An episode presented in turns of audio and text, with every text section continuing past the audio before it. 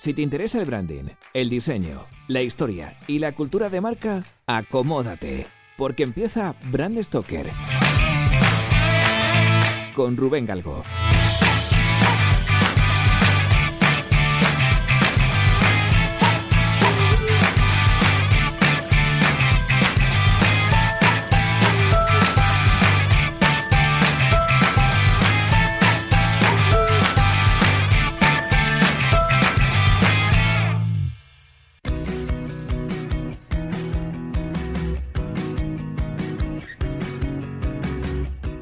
Para los profanos en la materia, tenemos que decir que Wacom es un servicio online para catalogar tu colección de cómics, para organizarla y ver de un solo vistazo qué cómics tienes, cuáles te faltan y sobre todo, lo más importante, cuáles quieres.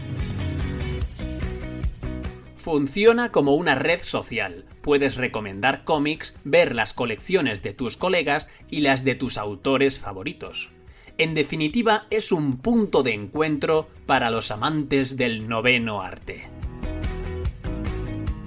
Ya sabéis que aquí nos gusta hablar de vez en cuando de startups que están haciendo las cosas bien, como por ejemplo la marca Hawkers, por eso traemos el caso de estudio de Wacom, porque representa exactamente a todos esos emprendedores con un proyecto soñado que sacan adelante compaginándolo con sus trabajos y arañando horas de donde no las hay. Pero antes tenemos que hojear las páginas de la historia de los cómics. Si hablamos de los orígenes del cómic, tenemos que hablar con propiedad y emplear el término historieta. Es inevitable hacer referencia a los jeroglíficos empleados por los egipcios para representar sus mitos en piedra o en papiro. O si nos vamos a la Roma clásica, tenemos que mencionar esas historias épicas talladas en arcos y columnas conmemorativas, como es el caso de la columna trajana. Ya en el medievo, las telas se prestarían para este tipo de representaciones, como el tapiz de Bayeux. Posteriormente, estas narraciones cobrarían luz y color en las vidrieras de las catedrales góticas, donde se daría explicación tanto a sucesos cotidianos como bíblicos.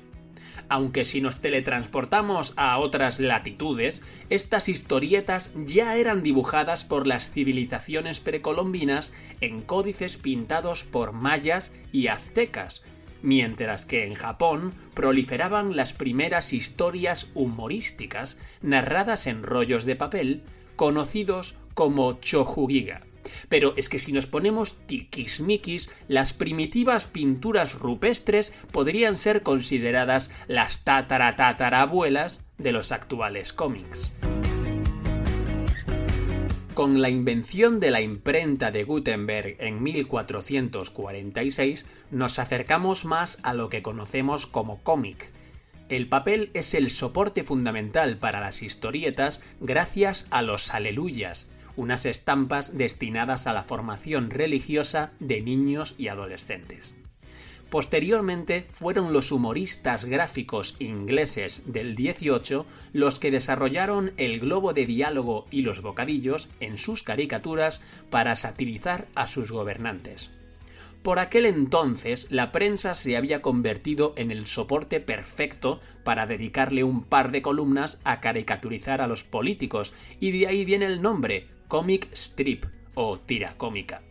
En cualquier caso, la historieta tal y como la conocemos hoy nace casi al mismo tiempo que el cine. El arte del storyboard desarrolló un lenguaje icónico propio, estableció formalmente las viñetas y tímidamente incluyó onomatopeyas dentro del dibujo. El primer cómic de la historia se publicó en 1895 en el New Yorker World y eran unas ilustraciones bajo el título At the Circus in Hogan's Alley. El protagonista era The Yellow Kid y el artista que lo dibujó fue Richard Outgold, bajo las órdenes de un tal Joseph Pulitzer. Sí, el del premio Pulitzer, el mismo. Con el siglo XX, el cómic se convirtió en una industria próspera y surgieron en Estados Unidos marcas como Marvel o DC, que se dedicaban a editar solamente cómics. Así, en 1938 nacería el primer superhéroe de la historia, Superman, mientras que en España surgía el famoso TVO. Durante varias décadas, el negocio de vender historias ilustradas ha tenido sus altibajos y tras la crisis de 2008, con las películas de superhéroes o pijameras, parece que el sector está viviendo una nueva época dorada. Aprovechando esta coyuntura, en 2013 entró en escena una joven empresa española llamada Wacom. Como toda gran marca, su éxito nace de la necesidad. Los coleccionistas de tebeos requerían un sistema de catalogación sencillo, alojado en la nube y que a su vez fuese una comunidad. Hasta el momento había pocas plataformas, muy rudimentarias y tan poco eficaces como intuitivas aunque la inmensa mayoría de la gente echaba mano de las horrorosas plantillas Excel. Parecerá una tontería, pero hay gente que puja en eBay por cómics que no sabe que ya tiene, o ¿quién no ha ido a su librería y se ha vuelto con las manos vacías por no acordarse del número por el que iba su colección? Sergio Manzanera era un joven madrileño tremendamente friki de los cómics y de las novelas gráficas. Su afición por el noveno arte sufrió un pequeño revés en 2002, cuando tuvo que trasladarse a Barcelona por motivos de trabajo. Allí echaba en falta ir a casa de sus colegas y cotillear entre sus compras del mes y recomendarles los cómics que él iba leyendo. Entonces decidió crear una pequeña herramienta con la que mantener viva esta experiencia. El desarrollo le llevó 10 años hasta lanzar oficialmente Wacom, y en este tiempo tuvo que empezar de cero hasta tres veces porque no conseguía que la plataforma fuera lo suficientemente potente.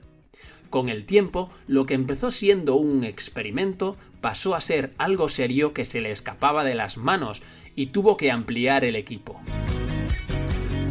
el siguiente paso era bautizar a la criatura y, como no, pensaron en un naming inspirado en las onomatopeyas que ilustraban sus tan queridas grapas. Tras analizar cuáles tenían el dominio libre, se decidieron por Wacom. Este dominio era registrable, pero sobre todo era el sonido que hacía la masa cuando golpeaba con las dos manos a sus enemigos. Finalmente, varios amantes de los cómics terminaron de dar forma a Wacom, entre ellos Sergio Manzanera, cofundador y encargado de arquitectura y desarrollo, y Silvia Ferrando, responsable del diseño y experiencia de usuario. Precisamente todo el branding y la imagen corporativa son obra de Silvia, con quien nos hemos puesto en contacto para saber el origen del logotipo y su símbolo nos comentaba que querían hacer algo diferente sin casarse con ningún tipo de cómic, ya que sus lectores le pegan al manga, al cómic americano y al europeo. Así que la primera decisión fue alejarse de los superhéroes y de los típicos bocadillos que siempre nos vienen a la cabeza al hablar de cómics. La idea era hacer una marca tan sencilla como la herramienta que estaban creando. Para transmitir esa simplicidad, eligieron formas geométricas básicas como el círculo y los dos triángulos que, superpuestos, forman la letra W, que a su vez simbolizan conexión. Esto es debido a que con Wacom el usuario ya no estará aislado en casa con sus cómics, sino que puede compartir su afición y sus gustos con otros lectores.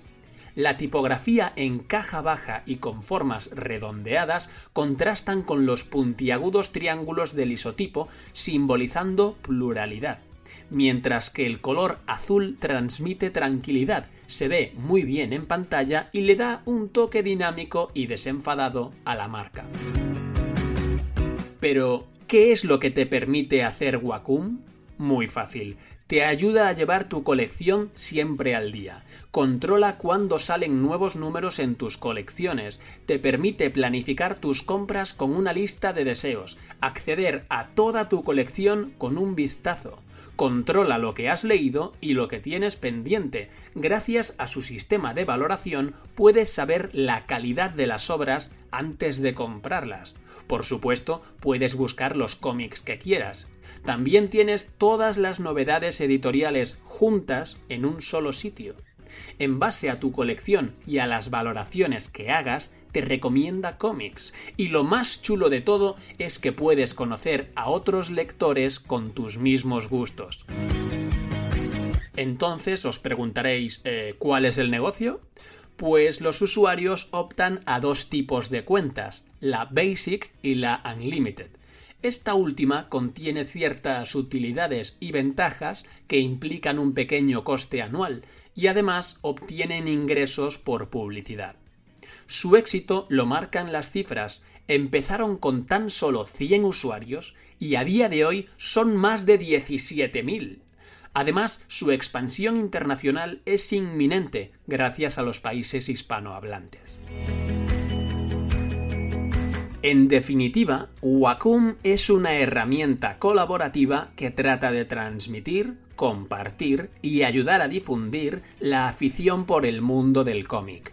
Por eso, y por ser un ejemplo de emprendimiento en tiempos de crisis, hemos querido traerla a Bran Stoker.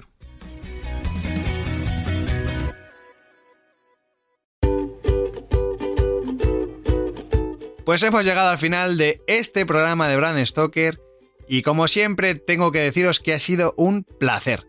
Pero antes de echar el cierre, quiero recordaros que podéis apoyar nuestro trabajo de dos formas muy sencillas. La primera es realizando vuestras compras en Amazon a través del enlace de afiliados que tenemos en nuestra página web. Y la segunda es haciendo mecenas de Brand Stoker en iVoox.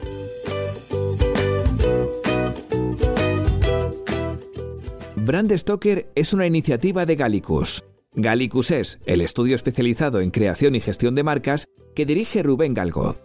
Si lideras una empresa, o eres la persona responsable de crear o actualizar la marca de tu compañía, no dudes en ponerte en contacto con nosotros. Búscanos en nuestra web, gallicus.com.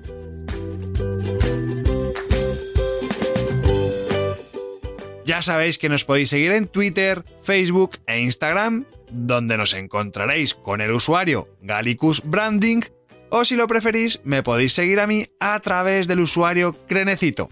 Por supuesto, no olvidéis comentar este programa, darle a me gusta y compartirlo en vuestras redes sociales. Y si os habéis quedado con ganas de más, podéis escuchar más programas de Brand Stoker en iVoox y sobre todo en brandstoker.com.